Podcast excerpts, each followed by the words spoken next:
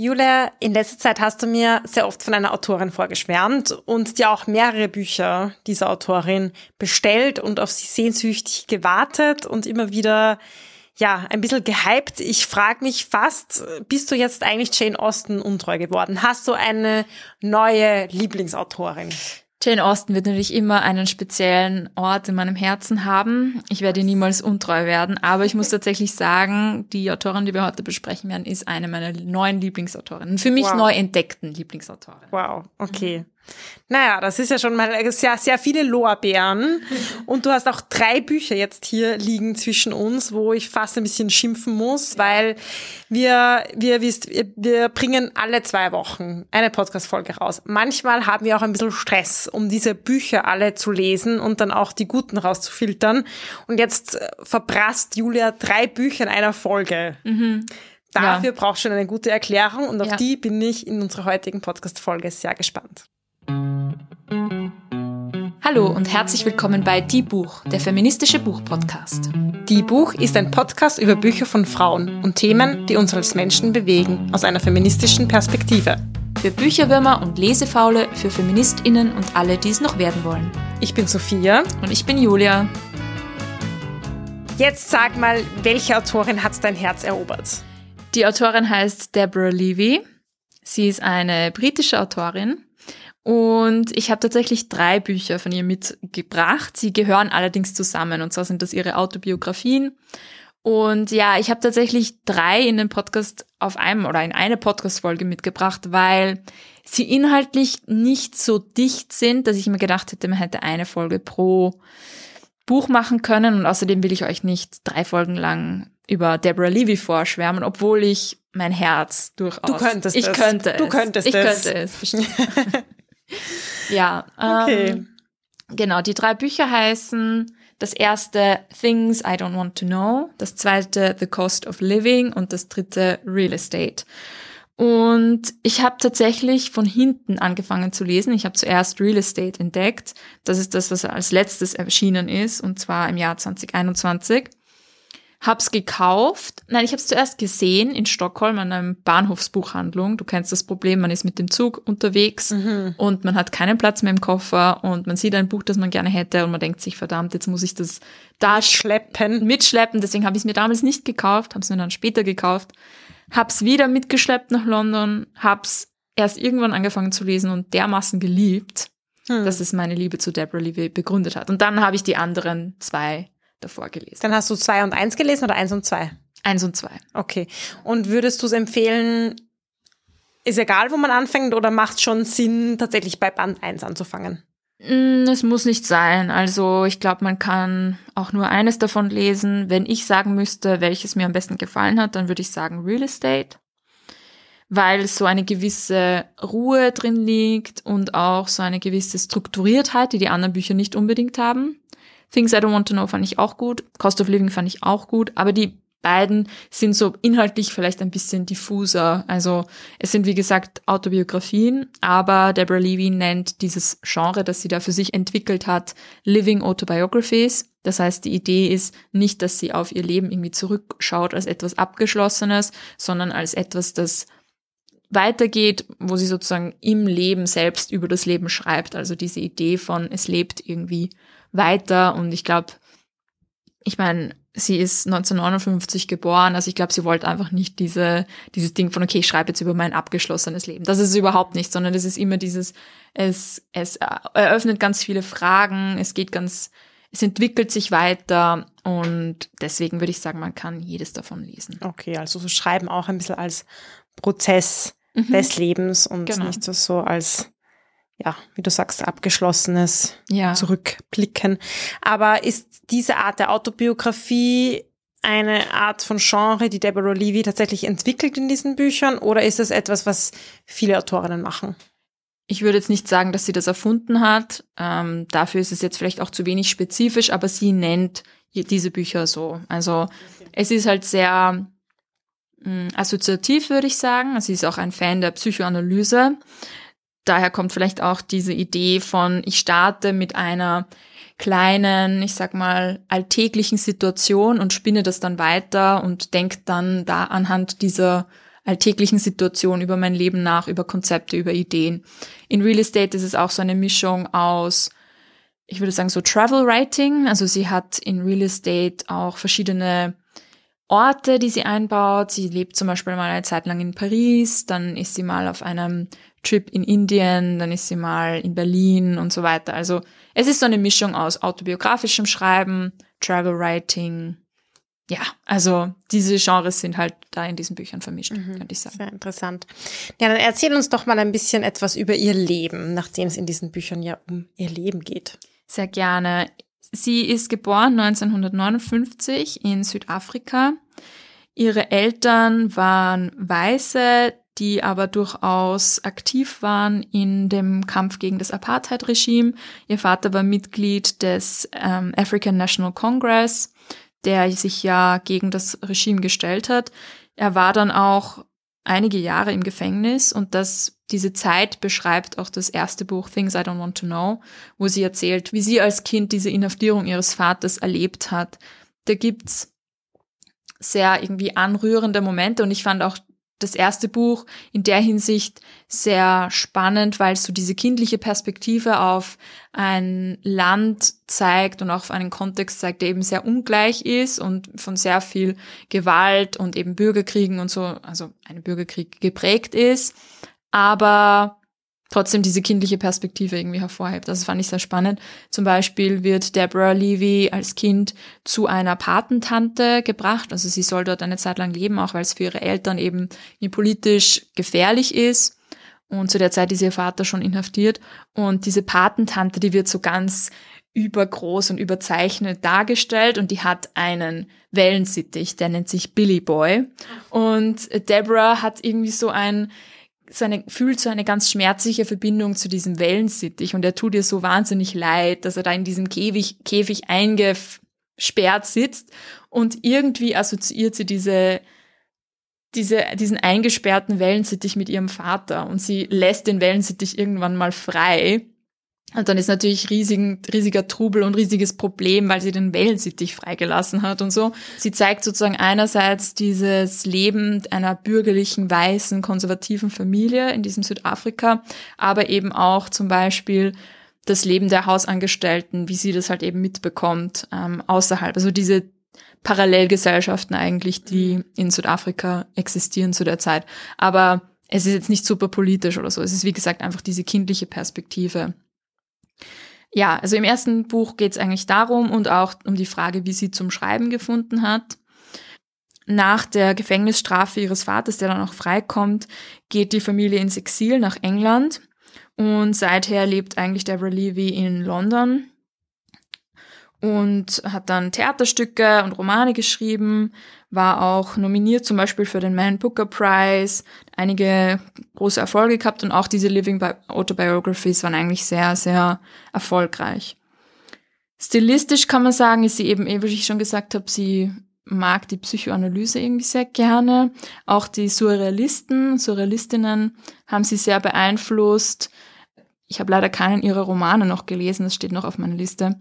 Aber sie kann schon sehr auch surreale Situationen mhm. beschreiben. Also diese Bücher sind zwar sehr nahe am alltäglichen Leben, aber sie hat noch so eine große Fantasie, die manchmal so durchdringt, wo sie so ganz eigenartige Bilder entwirft, die mich auch beeindruckt haben.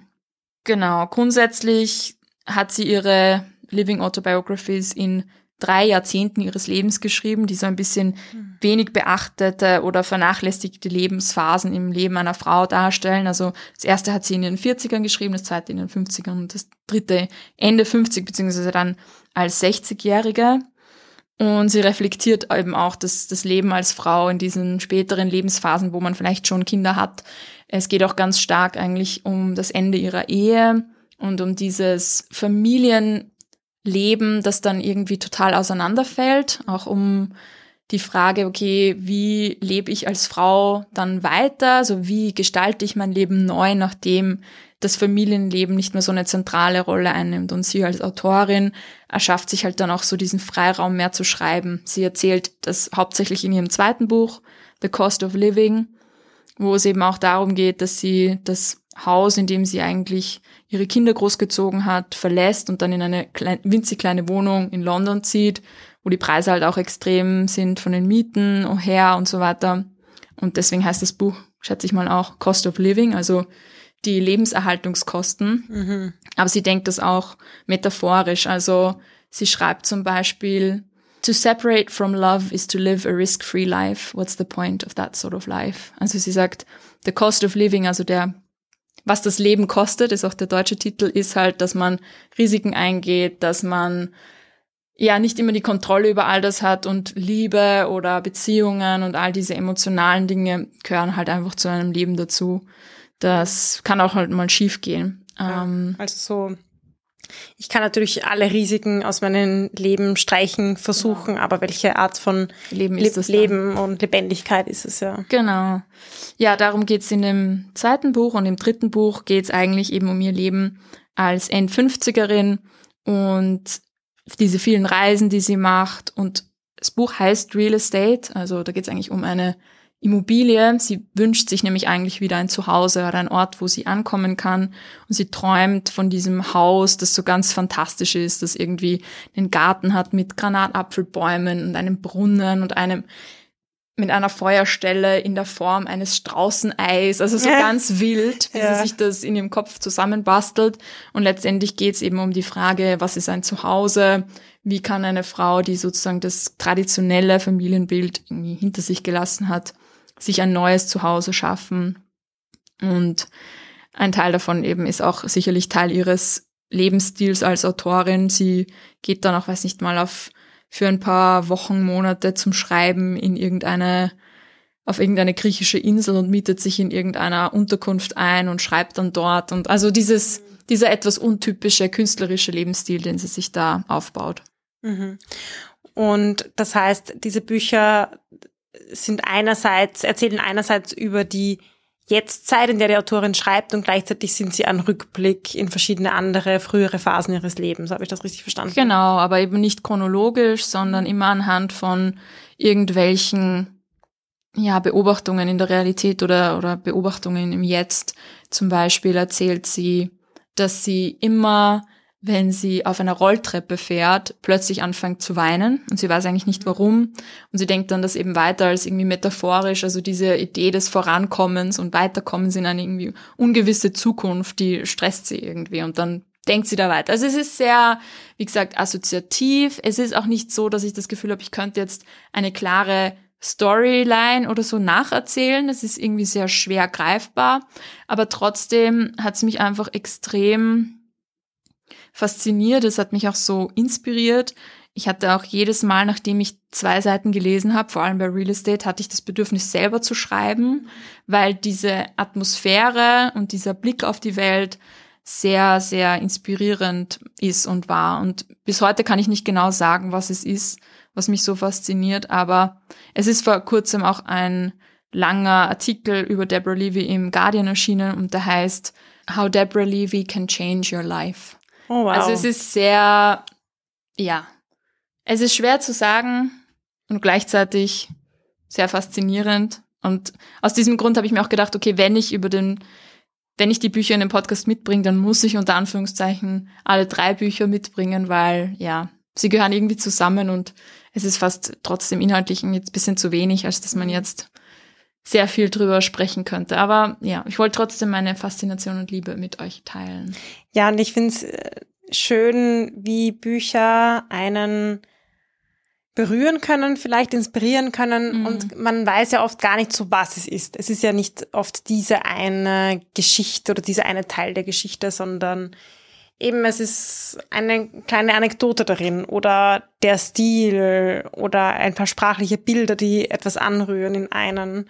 Und ja, oder auch die Zeit, in der man ein gewisses Buch liest. Also mhm. mir geht's oft so, ich, ähm, ich lese Bücher und denke mir so, ja, eh spannend, aber irgendwie sagt's mir gerade nix. Mhm. Manchmal denke ich mir, boah, das Buch kommt gerade zur richtigen Zeit und ich kann mir gerade extrem viel davon mitnehmen und rausnehmen. Auf alle Fälle. So war sicherlich auch bei mir mit Real Estate. Ich habe das zu einem Punkt in meinem Leben gefunden, wo irgendwie so sehr vieles im Umbruch war, sehr vieles offen, wo ich irgendwie auch nirgendwo so richtig angekommen bin, sondern eher im Aufbruch war. Mhm. Und genau das ist auch die Situation von Deborah Levy. Und einerseits hat es mich fasziniert, dass eine Frau, die Ende 50 ist, auch in so einer Lebensphase stecken kann, wo man ja irgendwie denkt, okay, sie sagt das auch selber, in einer Zeit, wo sie sich gedacht hätte, okay, jetzt wird ihr Leben vielleicht ein bisschen ruhiger, wird es eigentlich rastloser, kann man sagen. Das sind Aussichten. Ähm, oh je. Naja, es kommt halt drauf an. Ich ja, glaub, kann, kann ja auch was Schönes sein. Ne? Viele befürchten vielleicht auch im Alter passiert nichts mehr oder so. Ja, eh, und es kommt eben auch auf den eigenen Lebensweg an. Mhm. Aber ich hatte bei Real Estate einfach das Gefühl, ich habe angefangen zu lesen und ich hatte das Gefühl, da geht's um mich irgendwie. Mhm. Also es ist ganz spannend, weil, eh wie du gesagt hast, so manche Kleinigkeiten, die einen irgendwie an etwas erinnern, was man selber kennt und das so ging's mir auf fast jeder Seite, dass kleine Zufälle, kleine Verweise, die sie gemacht haben auf Dinge, auf Bilder, auf Ideen, alles hat irgendwie mit mir resoniert. Und das macht eben auch so ein Buch so spannend und schön, diese Erfahrung zu machen, mit so einem Buch mitzulesen. Und ich hatte dann teilweise echt das Gefühl, ich kann mir irgendwie so Rat holen von dieser mhm, Person. Ich schön. hatte auch das Gefühl, das ist so eine es ist eh total absurd, aber sie, sie löst das in einem aus und das kommt auch so ein bisschen in diesem Guardian-Artikel raus, finde ich. Man fühlt so eine große persönliche Nähe zur, zu der Erzählstimme. Ich sage ja nicht, dass die Erzählstimme automatisch der Autorin sein muss, aber äh, man hatte das Gefühl, oder ich hatte das Gefühl, das ist so eine ältere Version von mir. Hm. Die ist irgendwie auch nicht unfehlbar und auch nicht super weise, aber sie hat doch irgendwie schon viele Dinge erlebt und sie hat mir vielleicht Antworten auf Fragen, die ich noch nicht habe und auch dieselben Fragen, die ich vielleicht auch habe. Und irgendwie ja. hat mich das total fasziniert und ja, deswegen ist sie meine Lieblingsautorin. Ich weiß aber, wie gesagt, nicht, wie ihre Romane sind. Da möchte ich mich auch noch einlesen. Aber ich schätze mal, ähnlich wie bei Jane Austen wird es eine gewisse äh, Deborah Levy-Quote in diesem Podcast geben. Alles und klar. Wenn ich jetzt die nächsten drei Deborah Levy-Bücher lese, werde ich wahrscheinlich eher für mich lesen. Außer ihr wollt es. Also die Sophia lässt sich da sicher auch umstimmen, wenn die HörerInnen dafür sind. Ja, also vielleicht, wenn ihr Deborah Levy kennt oder Bücher von ihr gelesen habt, die ihr auf jeden Fall empfehlen wollt oder in Auftrag geben wollt, bei Julia in dem Fall, wäre das ja. ein, ein, ein, Auftrags, äh, ein Auftragslesen und Podcast besprechen, genau. dann gebt uns Bescheid und schreibt uns vielleicht auf plaudern.diebuch.at. Ansonsten muss ich ja manchmal die Strenge sein und sagen, Julia, deine Fanphasen, da muss man ein bisschen, nein, wir zensieren natürlich nicht, aber da muss man ein bisschen. Ja, ich kann jetzt, ich werde jetzt nicht einen Deborah Levy Podcast aus diesem Podcast machen. Keine Sorge. Nein. Ich lese ganz viele andere Dinge auch, ja. aber. Ja. Aber ich finde es total schön, dass es so etwas, ich finde, man, man, man trifft ja nicht so oft solche Bücher, die einen so zu einen sprechen. Mhm. Und wenn das ja auch in diesem Artikel vorkommt, den du erwähnt hast, dann ist das etwas, was Deborah Levy ja bei mehreren Menschen gelingt. Mhm. Also das hat ja dann schon auch etwas, was nicht nur unter Anführungszeichen gerade die ganz, die ganz persönlich individuell ist. Ich finde, dass Deborah Levy und ich trotzdem eine ganz spezielle Verbindung haben. Sag Klar, mir jetzt eure, nicht. nein, Entschuldigung. Sag eure mir jetzt Beziehung nicht. ist etwas Besonderes. Danke. Wir sind, äh, wir sind so Zeitreisend, habe ich das Gefühl. Weißt mhm. du, sie ist ich, aber in der Zukunft. Oh, vielleicht sollte ich dann auch ein Buch lesen, um zu wissen, wenn wir hier in 30 Jahren noch sitzen und unseren Podcast machen, auf was ich mich einstellen kann. Also ich würde sagen, manche Aspekte ihres Lebens möchte ich sehr gerne haben. Zum Beispiel, dass ich eine viel gefeierte Autorin bin. Das hätte ich sehr gerne. Oder eine Feuerschale in Form eines Straußeneis.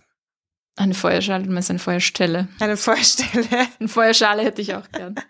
Nein, aber ja, also ich glaube eh, wie du sagst, es ist so, manche Bücher sprechen einfach zu einem gewissen Zeiten seines Lebens und das ist auf alle Fälle bei diesen Büchern so. Und wenn jemand von euch die Living Autobiographies von Deborah Levy gelesen hat, wie ihr sie wahrgenommen habt. Ob ihr auch diese spezielle, sehr persönliche, individuelle, einzigartige Verbindung zu ihr gespürt habt oder ob sie wirklich einfach nur zu mir gesprochen hat. Vielleicht, kann ja auch sein, oder? Ja. Und passt bei euren Antworten auf.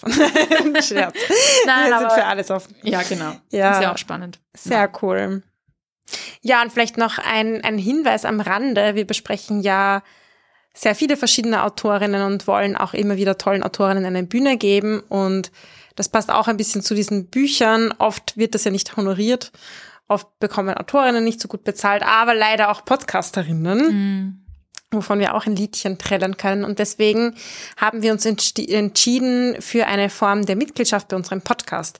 Es ist so, dass der Podcast weiterhin kostenlos für alle zur Verfügung bleiben soll, aber wir wollen auch gern eine die Buch-Community aufbauen, noch etwas enger und euch die Möglichkeit zu einer monatlichen Mitgliedschaft geben. Das heißt, ihr zahlt monatlich einen Beitrag und bekommt verschiedene Goodies, verschiedene Möglichkeiten, noch mehr mit uns zu interagieren.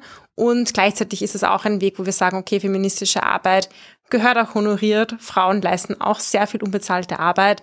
Und wir wollen hier auch einen Weg finden, damit wir einfach weiter podcasten können. Genau, auf www.steadyhq.com slash die Buchpodcast findet ihr alle Infos, auch noch in den Shownotes natürlich.